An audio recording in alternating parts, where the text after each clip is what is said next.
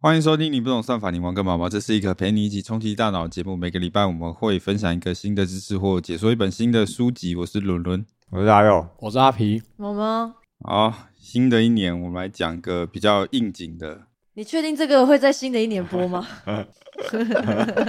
啊，会啦。听到了会你知道我们有多少库存吗？这个一定是在新的一年播。依照我们库存，这应该一定是过年后。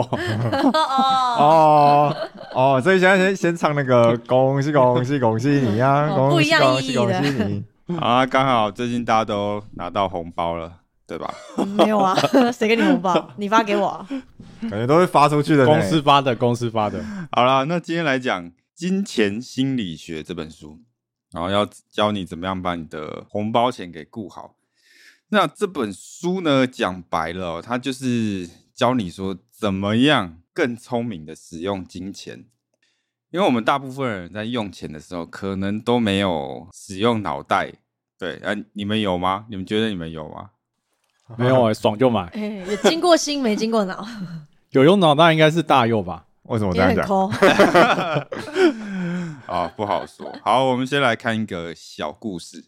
J.C. Penney 那是美国最大的连锁百货之一。你们去美国有看到吗？J.C. Penney 有啊，里面是像怎样？小北百货还是还是怎么样？没有啦？那我那么 local 啊？我不知道，我问一下。没有啊，大陆吧就？像百货公司啊。哦，可是我觉得美货百美国百货公司跟台湾的还是不太一样哦，。所以那个是百货公司哦。我觉得也不像，也不算百货公司，也真的有点难形容。反正我觉得美国商场跟台湾商场不太一样，是比较 low 的百货公司吗？比较好难回答。好了，不管了，反正好，自行 Google 对，反正 J.C. Penney 嘛，是美国最大的连锁百货。那因为他们可以算是呃，应该有好几十年的历史了。那像这种百年老店，他们就是成长上会遇到瓶颈嘛，所以他们在二零一一年的时候就有宣布说要找来一个大神来当他们的 CEO。那这个大神叫做 Ron Johnson。那这个 Ron Johnson 哦，他其实是苹果里面一个很重要的人。Ron Johnson 他就是让苹果他们的实体的连锁店发展的非常好，然后获得史无前例的成功。所以当时 J.C. Penney 他在二零一一年宣布说要找 Ron Johnson 出任 CEO 的时候，当时就迎来一片欢呼嘛。那个新闻都还在，大家可以去自己去找。二零一一年，对，二零一一年年中的时候，那当时就会说，就很多人认为说，哇，找来这个大英雄救世主。要起飞了，起飞了，这次骗你要起飞了。那这个 Ron Johnson 他还有什么呃零售业的奇迹啊，然后零售金童的这个称号啊，所以他二零一一年底的时候，Ron Johnson 就成为了 J.C. Penney 的 CEO。那他进来呢，当然就是做了很多改革啦。那其中有一项改革叫做公平的价格制度。基本上 J.C. Penney 哦，它原本里面就是会有很多的特价，然后它会有很多优惠券发给你，然后店内啦可能有很多各各式各样的组合消费，然后用这种方式来吸引消费者嘛。这是原本 J.C. Penney。可是这些特价其实都是假的，他们其实就是先抬价，然后再特价。哦，也都是这样啊。百货公司这样也行之有年了吧？对，它就是定价定很高，然后他再给你个特价，可是那个特价就是普通正常的价钱。那 Ron Johnson 哦，这种精英仔嘛，那在 Apple Store 的，他当然就认为说，哎，这样的价格制度不公平嘛，所以他就做了一件事，就是取消这些有的没的特价。嗯，从此以后，所有的商品就是标它真正的价格，实际的价格。那这种制度它就比较诚实嘛，而且比较透明。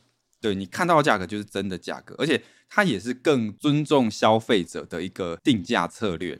那你们来猜猜看，就是这个定价策略后来获得成功还是获得失败？啊就没有促销就不想买啊，我我我也感觉是这样哎，真是少一个抢折扣的乐觉是趣欸。失败、欸。我觉得失败啦。美国客家人，消费者的心，哎，没错，这个定价策略哦，基本上消费者就不太买单，而且甚至就引起了反弹。大家都觉得，哎，他、怎么现在 JCP 你都没在特价了？哎，然后我以前都有打个什么对折啊，要、不然就很多优惠券，他现在怎么都没了？所以其实 Ron Johnson 推出这个制度之后，不到一年的时间，股价就跌了五十趴。哇，哇，五五十这么夸很多，张哦！五十很多哎，对，五跌掉五十趴，然后引起消费者的大反弹，然后公司也产生了非常严重的亏损，哦就他一年的时间亏了十亿美金，就很很惨。讲白了就是，你找你阿嬷来当 CEO 都不会亏到这么惨，就是什么事都不要做，也不会亏成这样。对，也不会这样。所以这个 Ron Johnson 的，这个零售业的传奇，他十六个月的时间哦，他就被 J.C. Penney 给开除了。好，那这个故事告诉我们什么？消费者要骗，不要做人不要太诚实，做人不要太诚实。好可怜哦。哎、其实他们在把 Ron Johnson 开除之后，还真的就把这个他们做的第一件事就是把所有商品的价格都上调六十趴，哇，对，然后再打折扣，对，哦，那这样卖出去的价格其实根本差不多啊，到底哎、搞不好还赚嘞、哎，搞不好还赚，我觉得。真的所以这个故事就告诉我们说，千万哦，不要太高估一般人的那个智商。一般的社会大众，其实我们对价格是很不敏感的。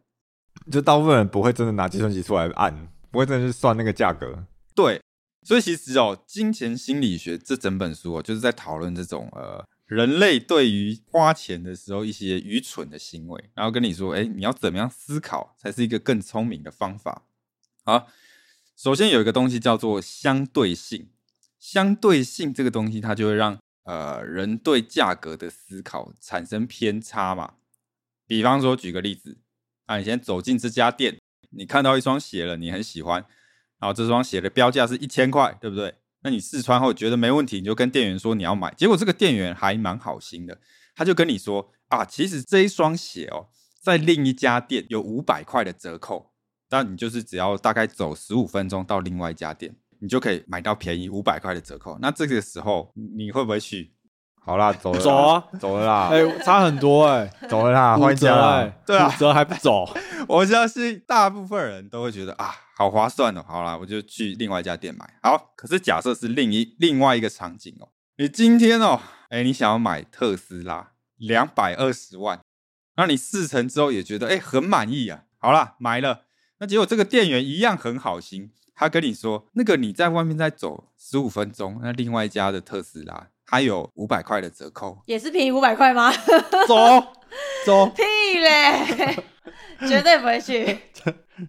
比例原则，对，就是 两百一十九万零零多少？你自己连你自己都念不出来，九万，九九千五百块，对吧？五百块折扣啊！哎，可是这个时候大部分人就不会去了哦。有啊，阿皮对会去啊。我没有说错而已，我不想走，我不会去。啊，大佑可能会去啊，去一对，下他会。绝对买最便宜。呃，我好像也不会去哦。对，可是其实如果你仔细想想的话，这两个 case 其实是一样的，就是它都是让你十五分钟省下五百块。可是很显然，大家对它的感觉就不一样。就是你买特斯拉，你就会不太想走的这十五分钟省这五百块啦。那这个就叫相对性。一个是五十趴，一个是不到一趴。对，因为那个东西模糊了你的，模糊了你的感觉，你会觉得说，第一个案例，哎，好像占了五十趴，然后很划算。然后第二个案例其实占不到一趴，那你就觉得，哎，好像也没那么划算。可是其实事实上，都是五百块，对，都是五百块，然后你都是十五分钟可以省掉这五百块，这个算是一个呃，我们在思考价格的时候，有可能会做出的一个比较不划算的事情啊。那当然，商人就很知道要怎么样利用这个相对性。那还有一个相对性案例，比方说我们在订 f o o Panda 要四十块的运费，那四十块的运费，你可能如果你订一个八十块的便当，你可能会觉得，哎，好像不太划算。好吧，那你可能就改定说，好，那我订一个两百块的比较高级的餐盒好了，这样这个付这个运费才划算嘛。可是你事实上想哦，这两个 case 也是一样，就是你还是要付四十块的运费，而且你可能你会误以为说，哎，这个想要比较划算的感觉，反而你多花了钱，就是你多花了要订两百块的高级餐盒，你可能不需要吃到那么多嘛，但是本来目的就是吃饱而已啊。对啊，你可能当下就想吃饱，可是你为了这个感觉比较划算，那你就会多花了一些钱嘛。这不就是商场打那个促销的时候都很爱搞那个满额赠，就是这样啊。对啊，你现在只差一千块就可以拿到一万块的满额赠喽，你要不要再凑一下？而且不知道从哪一年开始，他们也变得很聪明，他们开始会在结账页面显示你差多少就可以再获得什么什么什么。他以前其实是没有的，自从开始不知道谁开始有了这个之后，现在到处都有这个东西。对啊，就这种捆绑销售也是呃相对性的概念嘛，包括说我们去吃东西都会有套餐嘛，啊，饮料三十，薯条四十，汉堡五十，嗯那全部搭起来套餐一百，那你就觉得哎、诶好像一百比较划算。可是你那时候你可能没有那么饿，你可能其实你只需要吃一个汉堡就好了。那你也不会去想说，哎、是不是它原本的定价就太高了？它就是想要让你买到一定的额度了。哦，就是贵到让你不想单买。嗯，然后包括说三栏式定价嘛，这个也是很常见的。啊，那是啥？你说三三栏式，三栏式定价，好，比方说这个店家他想要促销一个六百九十九块美金的一个电视，好了，那他就不会直接把那个电视摆在那边，他会用一个便宜的跟一个贵的把它夹在中间。比方说，他同时旁边就摆一个四九九美金的电视，然后在旁边再摆一个八九九美金的电视。那一般消费者就会倾向买比较中间的价格，哦，哎、消费者倾向买正中间那个，好像我中哎、我那个时候去挑电视，我的确好像也是这样，就是太低阶的，我就觉得嗯看不上，干嘛要看那么辛苦，都要花钱的。然后太贵了，又觉得好像真的太贵了，不用看那么好。我觉得不行，好，那买个中间的。好，对对对，我好像就是这样子哎、没错，然后那个中间的通常就是商人最想要销给你的东西，他就会把那个夹在中间，对，这就叫三栏式定价。所以大家以后买东西要小心啊，不要随便被相对性给糊弄。好，那接下来下一个概念叫做心理账户。哎，你们后来有去看《阿凡达》吗？还没。没有啊，没啊没有，好，那看《阿凡达》要注意了，《阿凡达》的票价大概五百块，对吧？哎，这么贵哦？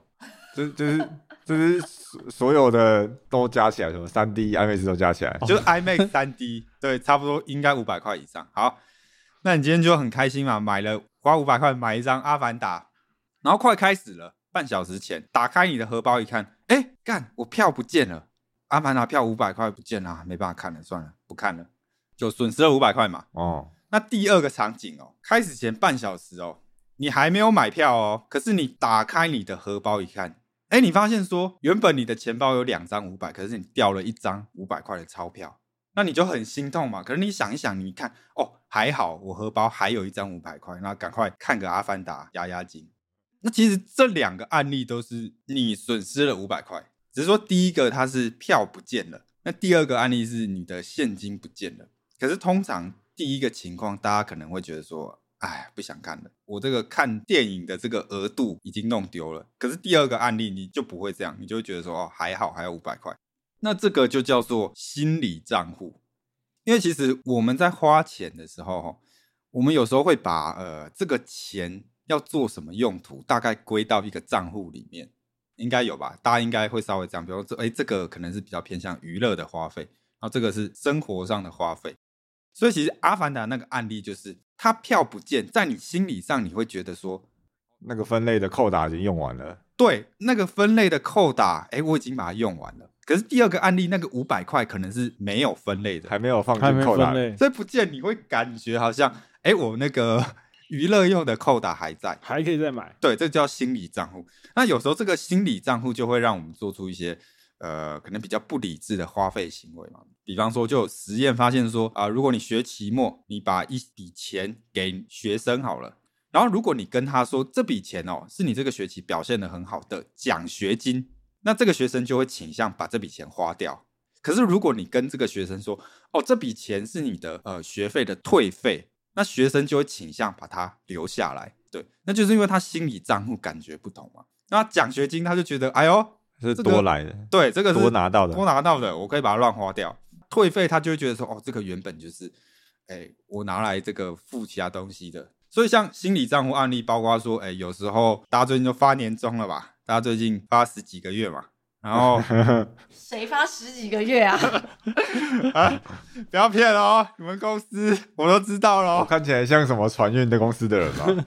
哎，船运不是五十个月？五十个月，对 那其实这个一样是你的薪水，可是你就会比较想要把它乱花掉，因为它这个给你的感觉，它一般人可能会把它归类成是哦奖金，嗯，那这也包括说会让我们如果是天上掉下来的钱，我们就会比较呃容易把它乱花掉，或者其实你出去玩的时候，你就会更容易乱花钱，因为在你心理上你就会归类说哦这个东西本来就是娱乐用途啦。真的耶，好像平常有些人有些同事平常没来请客，但是只要他抽到奖，他就会请客，就只有抽到奖的时候他才愿意请客。嗯，哎，好，好像是。好啦，反正就就也是那个啊，多多拿到都的拿到的，对啊，那心理账户有一个很经典的故事，就是有一对夫妻嘛，然后他们去那个阿拉斯加嘛玩嘛，然后老公他就想要去赌场嘛，然后他就拿了十块美金跑出去赌场玩，OK，结果没想到手气还他妈的好，十块美金就一路压，然后一路中，然后最后就翻到了一千万美金，然后翻到一千万美金的时候，下一把他就一次缩下去，然后一把就全部输光了。嘣，然后全部输光之后，他回家嘛，老婆就问他说：“哎，按怎么样？你今天在赌场玩的怎么样？”然后老公就说：“哦，没怎么样，我就输了十块美金。省省略太多了吧？数十块啊，对，这个就是 呃心理账户案例啦。其实赌场就是很会利用这个人性嘛，像阿拉斯加，他就会跟你说：“哎，发生在那边的事，你就留在那边。”他就会催眠你说：“啊，你赢到的钱呐、你就把再把它花完嘛，这个是你哎你的奖金什么之类。”那会倾向让大家比较容易把那些钱去付更高的小费，或者你会更愿意再拿出来再赌。哦哦，哎，这样想，赌场真的蛮赚的。反正你赚的那些钱，你你又在赌场在花那个消费就是赌场的赌客手头都会很阔，应该说出手都会很大方，哦，赚 loser 的钱，然后也赚赢的人的钱。好那接下来下一个概念，沉没成本哦，这个大家应该知道啊，非常经典。简单来讲哦，就是我觉得人类有一种特性啊，就是我们对于亏这个东西会很敏感，我们对于损失会很敏感，就是我们损失的痛是比那个你获得的爽还要大的，所以其实花钱这件事情是会痛的。那因为我们对痛很敏感，所以我们就有时候会把我们已经丢进去的东西看得太重。然后你可能就会变得越来越难抽身，这个就叫沉没成本。那很典型案例就是股票的停损嘛，我相信这个大家可能都很有经验啦。就你会发现说，有些人会把股票一路从亏五趴放到亏十趴、二十趴、三十趴，然后甚至放到亏九十趴，对吧？这个就是因为你丢下去之后，你会觉得你已经花下去了，我头已经洗下去了。可事实上不是这样，因为你要看的是说现在这个当下到底还适不适合持有这张股票。可是这个很难啊！我相信在座各位的，你一定都有朋友或者你爸妈一定都有这样，就是你股票放到哎干怎么亏了九十五趴了，你还在放，一张不卖，奇迹自来。对吧？没卖就不会亏。大哥没有输，大哥没有输。那其实不要说钱啊，我觉得感情或是婚姻好像很多也是这样哦。嗯，我知道他很烂。对，爱到卡惨死案例很多吧？因为朋友应该也有吧？好啦，所以这个沉没成本就大家要小心。好，然后再来是定锚效应。这个定锚效应哦，就是呃，有一个实验是这样，他找来一堆房地产专家嘛，然后帮一间房子来做估价。然后房子一般的估价，他就会给你这个房子嘞各式各样的资料，比方说在什么地段啦，然后平数多大啦，然后这个房子哎靠近什么学区啦，等等等嘛，然后这个就会影响这个房子在市面上的成交价嘛。然后让这些房地产专家估价的时候，每个房地产专家他们看到的资料都是一样的，只有一个数字不一样，那就是卖家期望的售价。那理论上来讲哦，卖家期望的售价不会影响这间房子的价格的，对吧？因为这个就纯粹是哎，卖家他希望卖的价格，它跟这个房子实际的成交价是没有关系的。然后这个房地产专家也都知道哦，然后他们自己在说，他们在估价的时候也不会去考虑卖方的希望售价，他们自己也知道这件事，然后也会这样讲。可是实际上你还是可以发现说，通常卖家希望的售价如果越低，那房地产专家估出来的价格就会越低，那希望售价越高，房地产专家估出来的成交价就会越高，所以这个就叫做定锚效应。讲白了就是你会受到一个可能完全不相干的数字的影响，就算你知道理智上不能受到它的影响，你还是会受到它的影响。那其实这个定锚效应很常跟前面讲的那个相对性搭在一起应用嘛。你有时候会发现说，哎，售价的时候它都会写一个，哎，现在卖九九九，然后它是原价三千，然后划掉划一杠。可是现在消费者也都知道那三千不能看啊。哎，我觉得有些人还是会看诶、嗯，真的假的？对啊，就是你走进大卖场啊，就是什么，哎，原价三百，那现在只要九十九啊，前面还是排很多人啊。而且定毛效应它是会有连锁反应的，就是我们之后在做其他的决策的时候，在买其他的东西的时候，我们也会拿类似的东西当成参考点。哦，嗯，这类似属性。然后上次在那个餐厅吃一只烤吃烤鸭多少钱？对，然后这里只要这样，哎，好像很便宜，对，你会觉得好像很便宜，可是你有没有？你可能不会想到说，可能之前那个定价就已经不合理。所以讲白了，要摆脱这些东西，就是呃，你要再多想一下，说这个东西原本的价值是多少了。而且尤其我们买东西，如果是越不熟悉的，我们以前越没碰过的，越不是我们领域的，我们可能就要多做一些研究，了解说，哎，它怎么样的公定价是合理，或是哎看一些它的历史价格嘛。好，那再来最后，这个是书里面提到的一个故事啦，就是有一个小明嘛，那小明他的工作是帮人家开锁，就是锁匠啊。那小明呢，他从工作从一个初心者到这个开锁大师，他就发现一个很奇怪的现象，就他以前刚开始工作的时候，其实技术比较不纯熟嘛，所以其实他开锁都要开很久。因为比较不会开，而且开锁的过程可能比较容易弄坏东西，就比较容易把一些零件弄坏。那所以这个弄坏之后，最后他还是要跟客户收这个零件的费用嘛。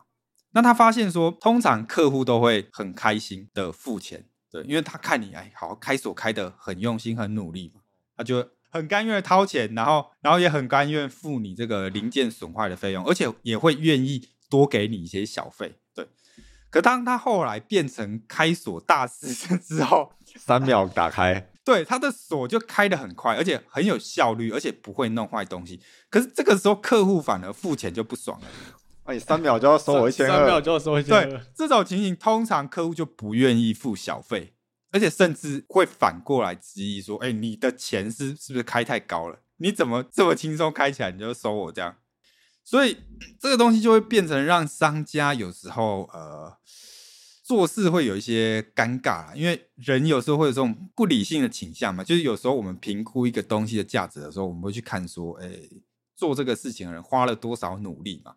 所以，比方说资料救援有没有？有时候我们硬碟坏掉要拿去救，对吧？嗯那这个店家哦，他们可能知道说不能太快给你，放越久可以收个越多。就如果你资料救援 这个很难，对丢进去半小时就出来了，然后三万块，那你可能会很不爽。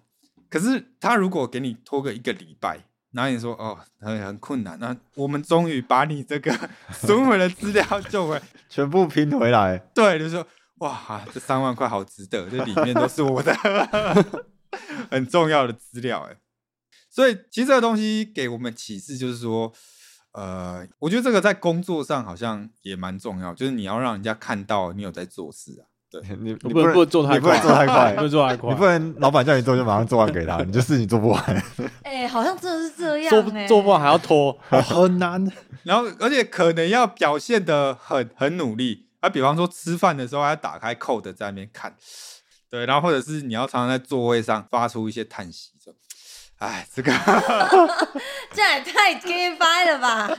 这这个这应该没有用。应该在那边搔搔头，这样，呃很痛苦的声音。然后那个信明明下班前可以寄出，故意搞到那个半夜才寄。可以延迟送信啊，你可以你可以定说九点半再送，然后其实你七点半已经下班了，已经在家洗洗睡了。然后那时候才送出来。然后就以为哦以为你这加班深思熟虑写了很久，对 对，所以我相信这个应该很多人都心有戚戚焉啦。就是你做事做得越快，你就会得到越多的工作嘛。那搞不好老板也不会更感谢你。他觉得这是应该的。哎、这好像没办法，好像真的就是会这样哎、可是这对效率这件事情来说很不好很。吊诡，对啊，就是看你的老板有没有 sense 嘛，对吧？就像有些主管就很奇怪，他就很喜欢看到人家加班，就是有些公司会这样嘛，你提早走，主管可能会不太开心。那没办法，那就最后就变成大家就会把可能上班时间可以做完的事，然后拖到那个加班时间嘛。嗯，好了，所以我们刚才讲了相对性嘛，然后再来就是心理账户嘛。有时候因为我们心理上帮钱做分类，然后就导致我们做出一些不理性的花费。然后再来就是定锚效应，还有就是沉没成本。那《金钱心理学》这本书，他就是在讲一些这种人类在花钱的时候常见的心理偏误，然后希望大家可以花钱的时候更聪明。然后它的每一个章节呢，我觉得都算是分开的，所以你可以挑选你有兴趣的章节去看。然后它也蛮容易阅读的，它就是以说故事的形式，它会举出一些一些笨蛋他们 花钱不合理的地方。然后再跟你说，哎，他们是受什么样的偏误影响才做出这种事情？看完你就会发现你就是那个笨蛋。哎，对我怎么好像每个都有中？对，好了，那这个就是今天的全部内容。喜欢内容，希望你可以在我们 Spotify、Apple Podcast 上面给我们五星好评。那我们就下次再见，拜拜。拜拜。